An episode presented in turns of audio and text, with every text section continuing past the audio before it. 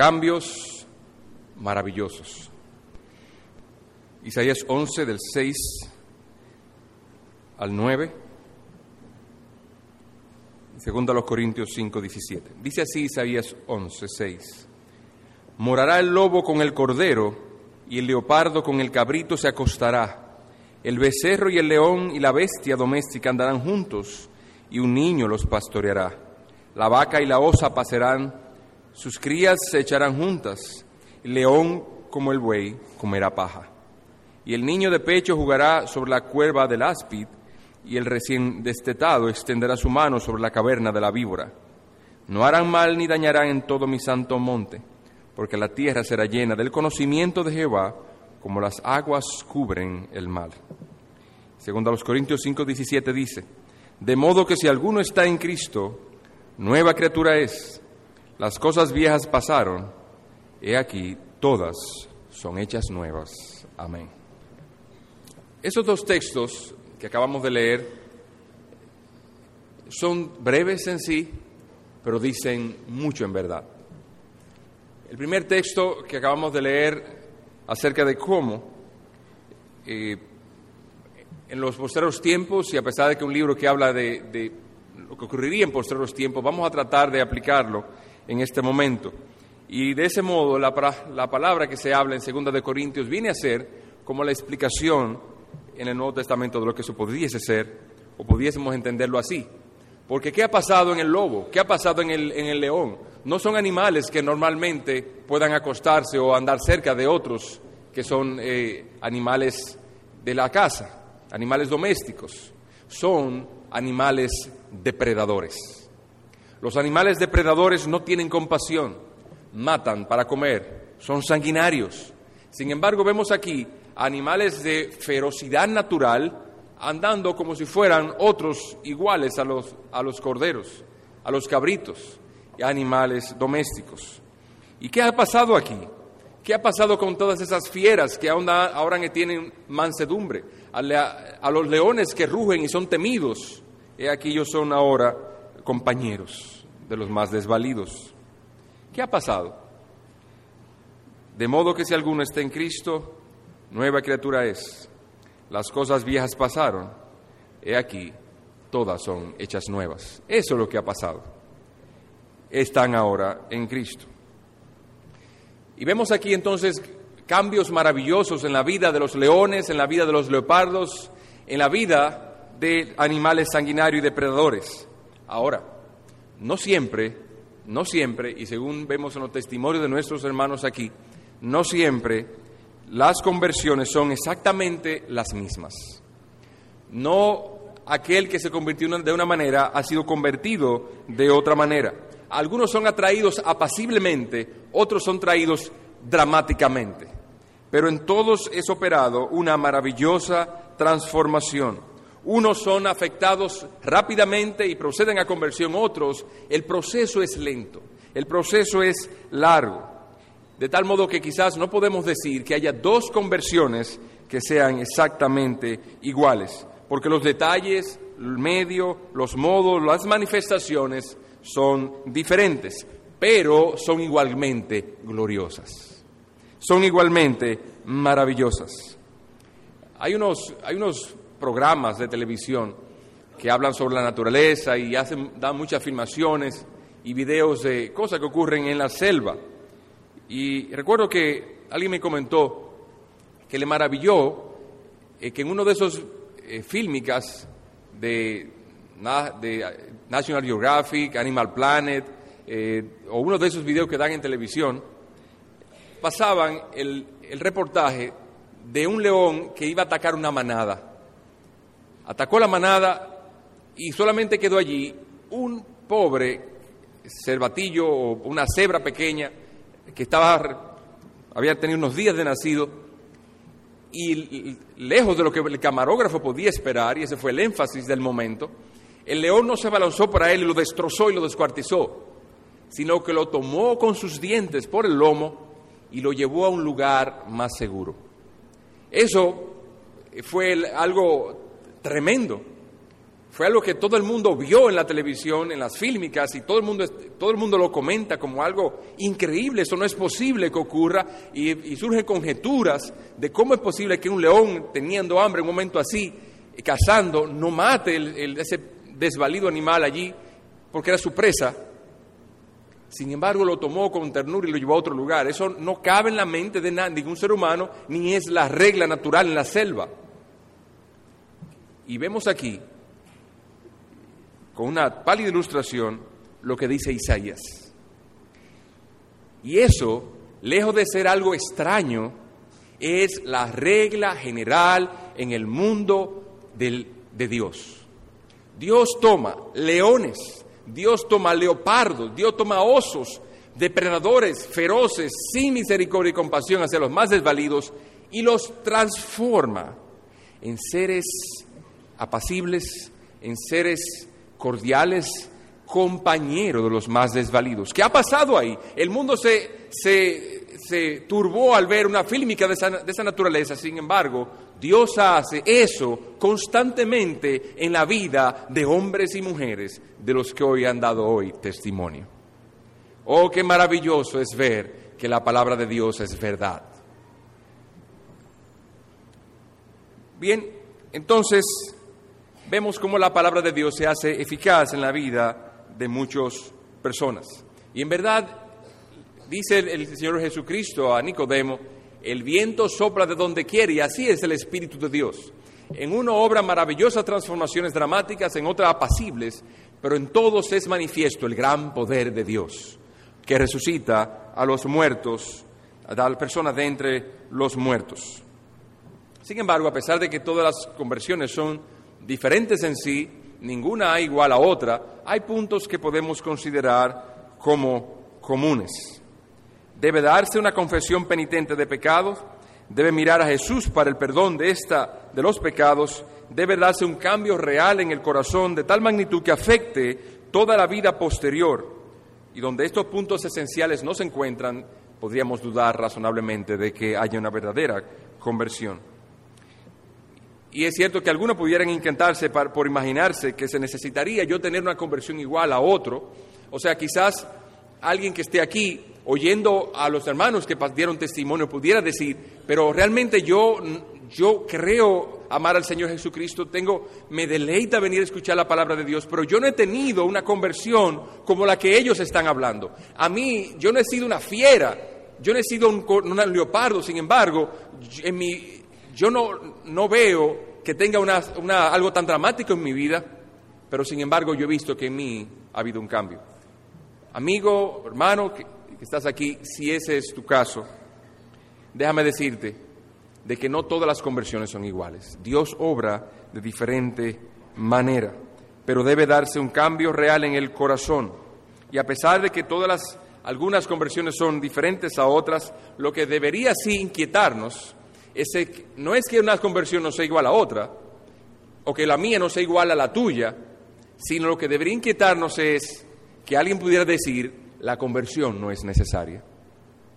Que alguien pudiera decir, no, con una vivir una vida moral, una vida tranquila, una vida sin problemas, como decía uno de los hermanos, no, no buscando problemas ni complicándome, haciendo el bien a los otros o complaciéndolos quizás a todos, con eso es suficiente. Eso sí debería inquietarnos.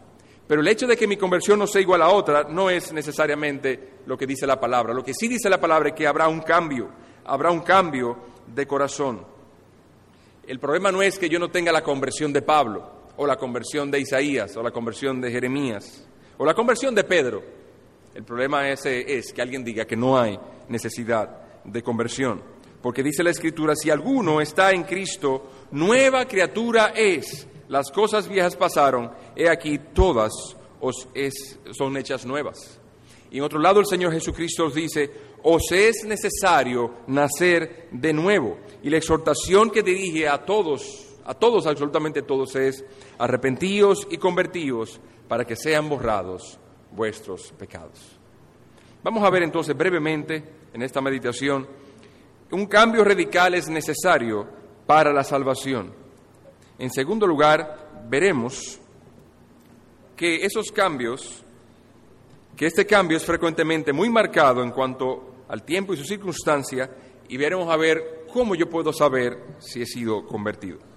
En primer lugar, veamos, un cambio real es necesario para la salvación.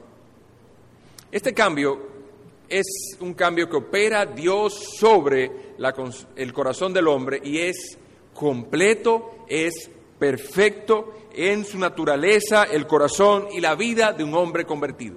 O sea, toca todo su ser en, otra, en, el ámbito de su vida, en toda su vida y todas las dimensiones de, de sus relaciones y operaciones. Porque la Biblia está dirigida a toda la humanidad, no solamente a los judíos, no solamente a, a los hombres, no solamente a las mujeres, a los niños, a los ancianos, está dirigida a todos. Veamos entonces en primer lugar que las escrituras, en todos los hombres en las escrituras, están divididos en dos clases. Hay dos clases de hombres en las escrituras, los salvos y los que no son salvos. Las escrituras menciona y abunda en detalles en que unos están en la luz y otros están en tinieblas. Unos están muertos y otros están vivos. Unos son hijos de Dios y otros no lo son. Le enfatiza en que a uno les dio vida y otros son dejados en la, en la muerte. Unos son hijos de ira y otros son hijos de bendición. Así que vemos cómo las escrituras constantemente está contraponiendo términos de dos tipos de personas en el mundo. Unos son una cosa y otros son otra. Y la distinción entre las dos clases de personas está basada en su relación con Dios. Uno tiene una relación con Dios, otros unos han sido llevados de la muerte de la vida, otros han sido llevados de las tinieblas a la luz. ¿Y a qué se debe eso? porque Dios ha entrado en una perfecta y estrecha relación con ellos, se ha acercado a ellos. Dios ha dado a unos el ser una cosa y otros ser otro.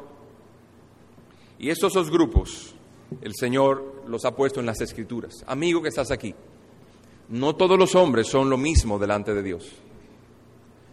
Delante de Dios hay distinción. ¿Qué eres tú? ¿En qué lado tú estás? O como decía don Félix, ¿tú eres amigo de Dios o eres enemigo de Dios? ¿En qué grupo tú estás? Ahora, la palabra de Dios en segundo lugar nos habla de un cambio interior por el cual los hombres son conducidos de un estado a otro. Los hombres son llevados de un estado a otro. Vamos a Juan capítulo 3, por favor. Juan 3, el caso de Nicodemo y Jesús versículos 2 y 3, dice, este vino de noche y le dijo, rabí, sabemos que has venido de Dios como maestro, porque nadie puede hacer estas señales que tú haces si no está Dios con él. Nicodemo era un maestro de los maestros, maestros de religión, un hombre santo, un hombre respetado y de un comportamiento intanchable en la sociedad, por eso era maestro de maestros. Y él vino con a Jesús de noche porque tenía miedo de ser descubierto. Versículo 3. Respondió Jesús y le dijo, de cierto, de cierto os digo, que el que no naciere de nuevo no puede ver el reino de Dios. Así que, a pesar de que Nicodemo pensaba que era un hijo de Dios, que estaba dentro del grupo de los hijos de Dios, los que tenían amistad con el Señor, el Señor le dice, tú no tienes amistad con Dios. Tú estás excluido de ese grupo a menos que tú nazcas de nuevo. A menos que tú vengas a, arrepentimiento, no puedes nacer de nuevo.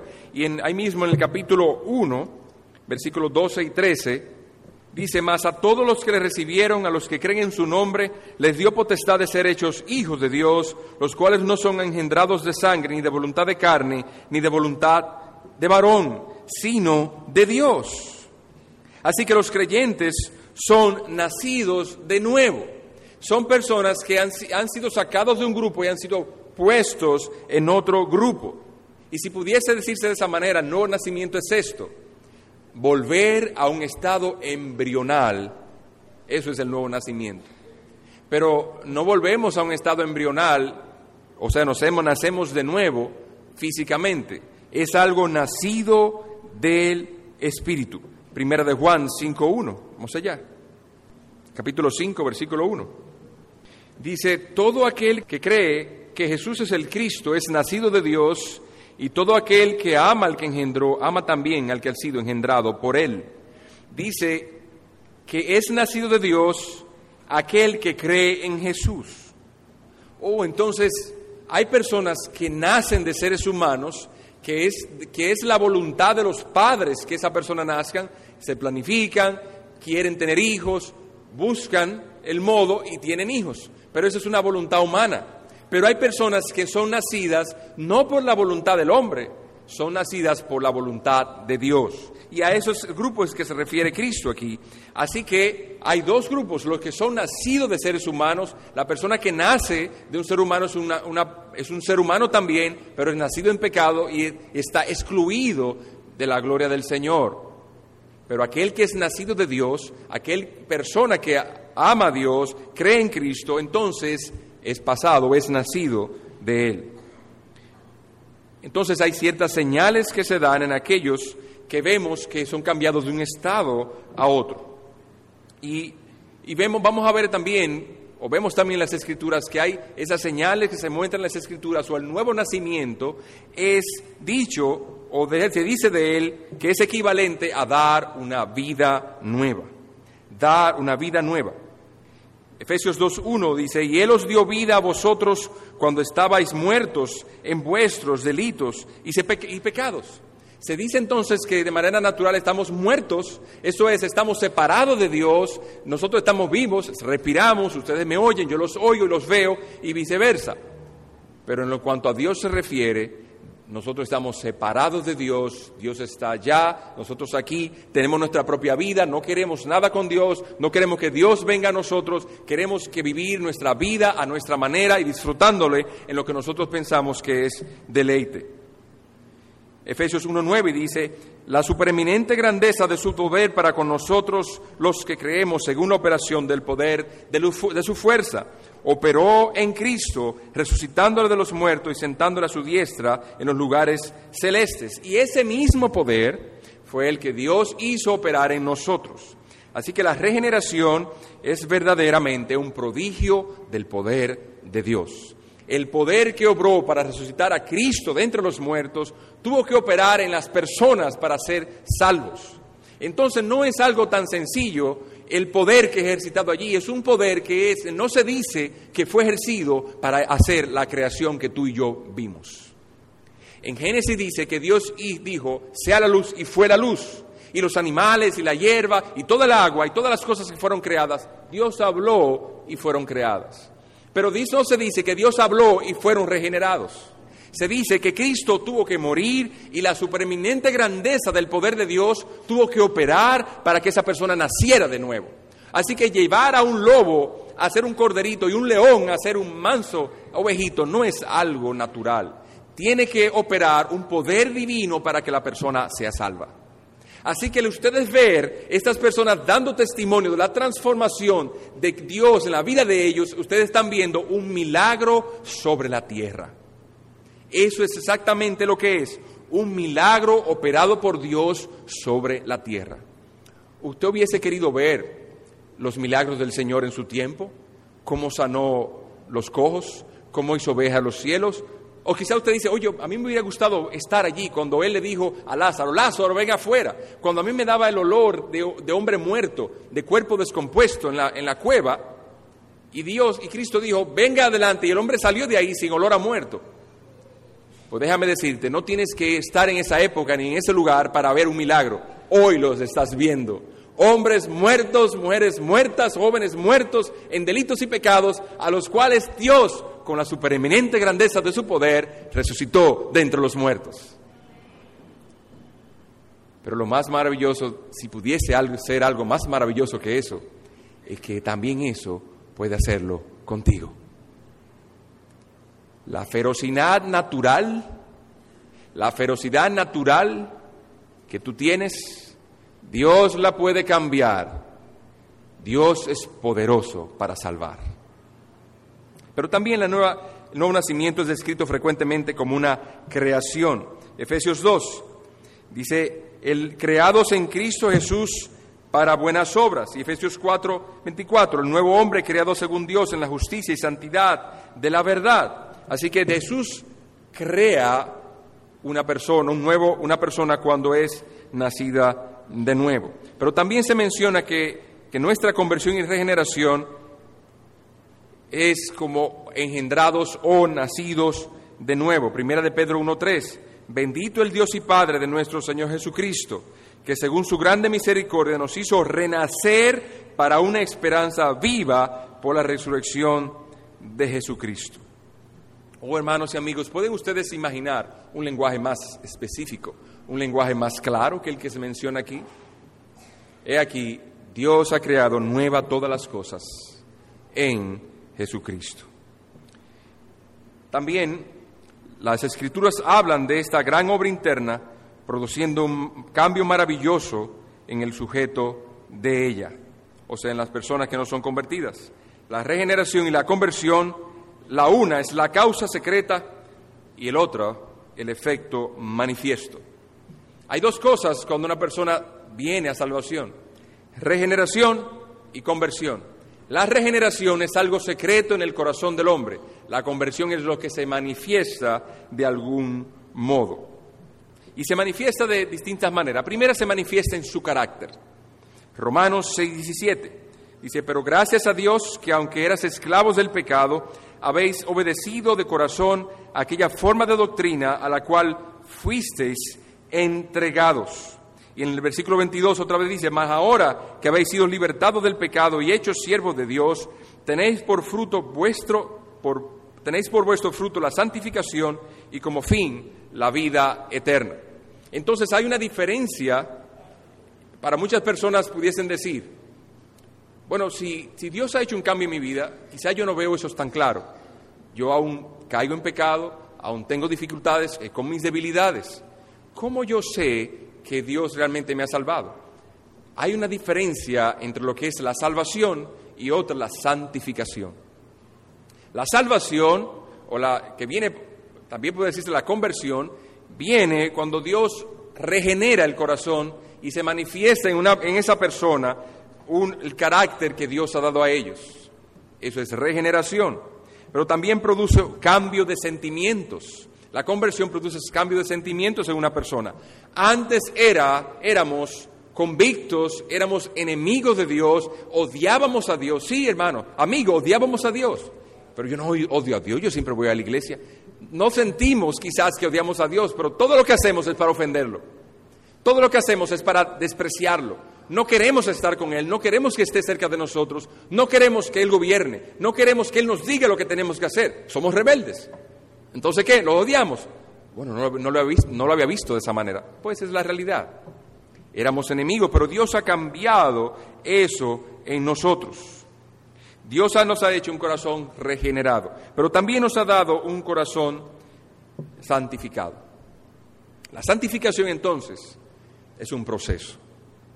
La santificación es un proceso. La salvación es un acto. ¿Y cómo yo puedo darme cuenta de eso?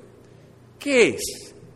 La, conversión es un acto inmediato de Dios, es un acto legal, dado en los cielos. Si quieres acompañarme, por favor, vamos a Romanos, capítulo 3, versículo 23 en adelante. Dice, por cuanto todos pecaron y están destituidos de la gloria de Dios, siendo justificados gratuitamente por su gracia mediante la redención que es en Cristo Jesús, a quien Dios puso como propiciación por medio de la fe en su sangre, para manifestar su justicia a causa de haber pasado por alto en su paciencia los pecados pasados. Entonces ahí está hablando de que hay un acto de Dios, es un acto legal hecho en el tribunal de Dios en el cual hay un cambio dramático, radical, completo y absoluto del estado de ese hombre frente a Dios. Antes era enemigo de Dios, antes era un reo de la justicia de Dios y ahora Dios lo transforma perdonándolo por un acto, la justificación. La justificación. ¿Qué es la justificación? Es el acto por el cual Dios hace una persona justa o lo declara inocente. ¿En virtud de qué? En virtud de la sangre del que fue de aquel que fue muerto. Dice Cristo Jesús, quien fue propiciación por medio de la fe en su sangre. Así que en virtud de la fe, de la sangre de Cristo, entonces nosotros somos perdonados, pero hay un requisito, hay que ejercer fe. Hay que creer. Y a todo aquel que cree que Cristo derramó su sangre y que hay perdón en Dios por muy terribles que sean sus pecados o por muy livianos que lo considere Él, cuando vea a Jesús, Él entonces es salvo. Él es declarado inocente. Es un acto de Dios. Él es declarado inocente. Pero también hay algo. La justificación nos libra de la condenación del pecado. Ahí mismo en Romanos capítulo 8 dice, ahora pues, ninguna condenación hay para los que están en Cristo Jesús, versículo 1, los que no andan conforme a la carne, sino conforme al Espíritu. No hay condenación para los que están en Cristo Jesús. Y cuando nosotros entonces recibimos ese testimonio de Dios de que somos justificados y ya no somos condenados, sino que estamos en Cristo, entonces viene algo que se llama la paz. La paz en el corazón es resultado del perdón de Dios, de recibir el perdón de Dios en el corazón. Ahí mismo Romanos capítulo 5, versículo 1 dice, justificados pues por la fe, tenemos paz para con Dios por medio de nuestro Señor Jesucristo. ¿Quieres tú tener paz de corazón? ¿Te sientes tú agitado, inquieto, se te va el sueño a veces? ¿Te sientes, como decía una de las jóvenes, sucio o sucia, avergonzado? ¿Te sientes tú así? He aquí, la razón es esta. Eres pecador. Y delante de Dios, que es santo, eres abominable. Pero he aquí, Dios nos ha dado justificación. Y por la justificación, siendo librados de la condenación, nosotros tenemos entonces paz. Podemos sentirnos liberados, podemos sentirnos quietos de que ya no vamos a tener condenación. Y el, hecho de ser librados de la ira venidera nos da paz en el corazón. El resultado de la paz en el o la causa de la paz en el corazón no es el tener mucho dinero en el banco no es tener buenos amigos que nos defiendan, no es tener un buen abogado o un policía que sea tu familiar o un amigo tuyo. El resultado de la paz en esta tierra no es el resultado de tener muchos guardaespaldas, de tener sistema de cámara de televisión, de tener todos tus problemas resueltos, hasta tus nietos. No es esa la causa de la paz. La causa de la paz es que Cristo ha perdonado nuestros pecados.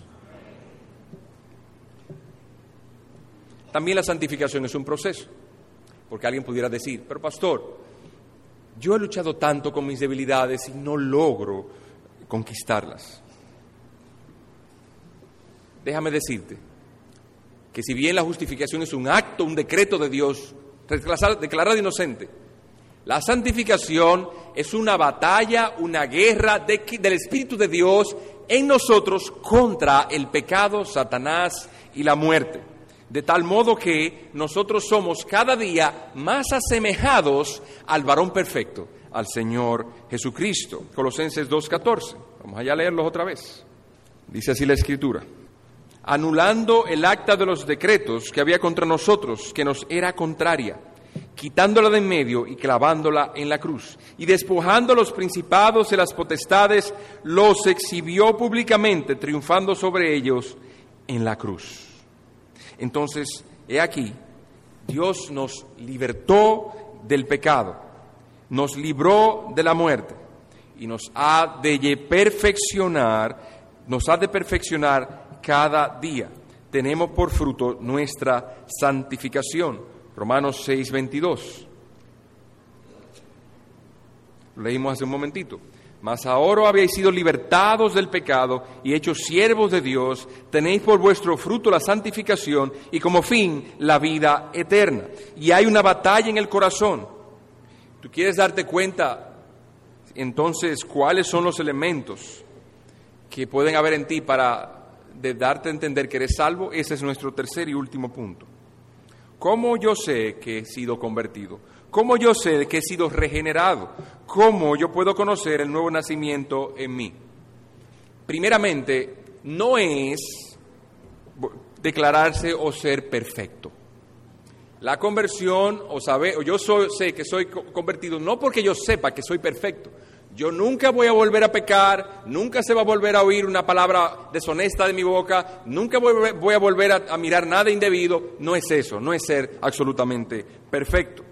Tampoco es quedar libre de toda maldad y de toda, eh, toda pecaminosidad. Tampoco es quedar libre de dudas. Tampoco es que yo entonces voy a tener una fe firme y fuerte en Jesucristo para siempre. Positivamente, ¿qué es? ¿Cómo yo puedo darme cuenta entonces? Hay un sentido de pecado. Si ustedes se dan cuenta en todos los testimonios que hemos leído, hay un sentido de pecado. Todos los que leyeron el testimonio dijeron, he aquí, yo pensaba que estaba bien, que soy una persona honesta y respetable y elogiable delante de los otros, pero Dios me mostró la luz de su palabra y entonces yo vi por su palabra y el Espíritu Santo me mostró que yo soy pecador, soy sucio delante de Dios. Cristo dice en su palabra, los sanos no tienen necesidad de médico. Así que los que están aquí pasaron aquí delante, todos son enfermos o estaban enfermos y son hechos salvos en Cristo. Cristo nunca vino a salvar ni a llamar a los que no estaban enfermos.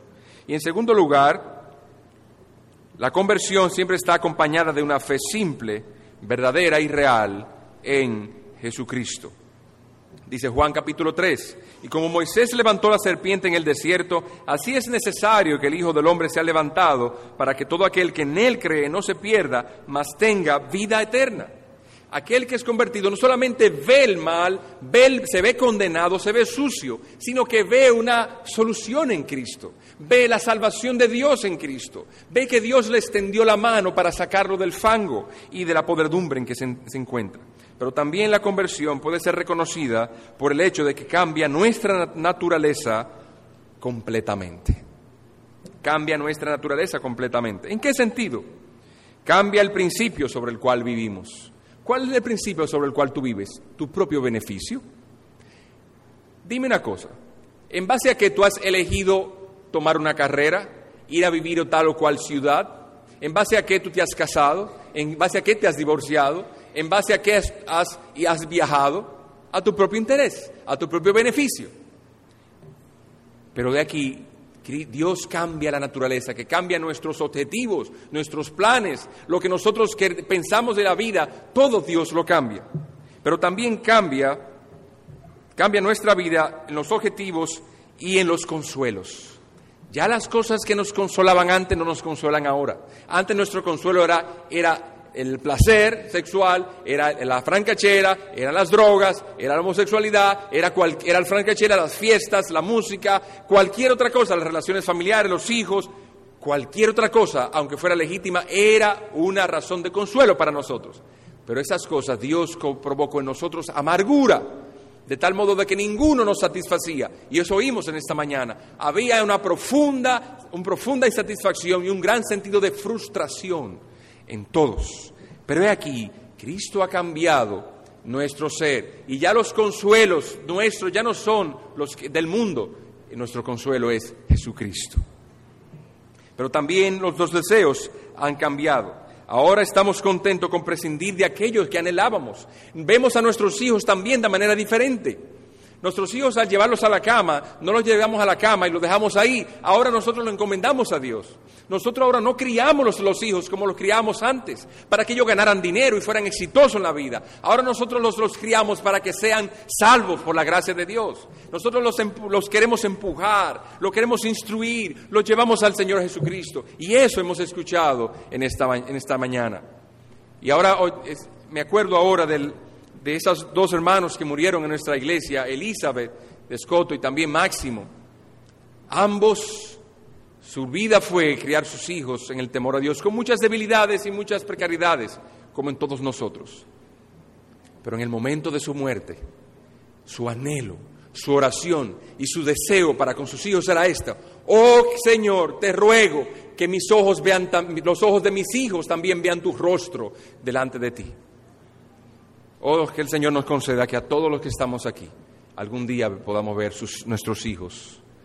¿Y eso es por qué? Porque Dios ha cambiado nuestro carácter, ha cambiado nuestros objetivos, ha cambiado la manera en que nosotros vemos, la vida. Hemos cambiado la manera en que vemos nuestros amigos, hemos cambiado la manera en que nosotros vemos nuestro trabajo, hemos cambiado la vida en que vemos nuestros negocios, hemos cambiado la, la manera en que toda la visión nuestra ha cambiado por causa de Jesucristo. He aquí, yo te pregunto, amigo que estás aquí, ¿ha sido ese su caso? ¿Ha habido una convicción, ha habido un sentir, una vergüenza en tu corazón por el pecado? ¿Ha habido en ti una transformación en tu ser que tú has visto que las cosas que tú disfrutabas antes ahora te, te son odiosas? El buitre, por ejemplo, su, su, su comida es, es las cosas podridas, las cosas corrompidas, los cadáveres. Si usted le presenta un, un, filete recién hecho a un buitre, quizás él no le va a hacer mucho caso.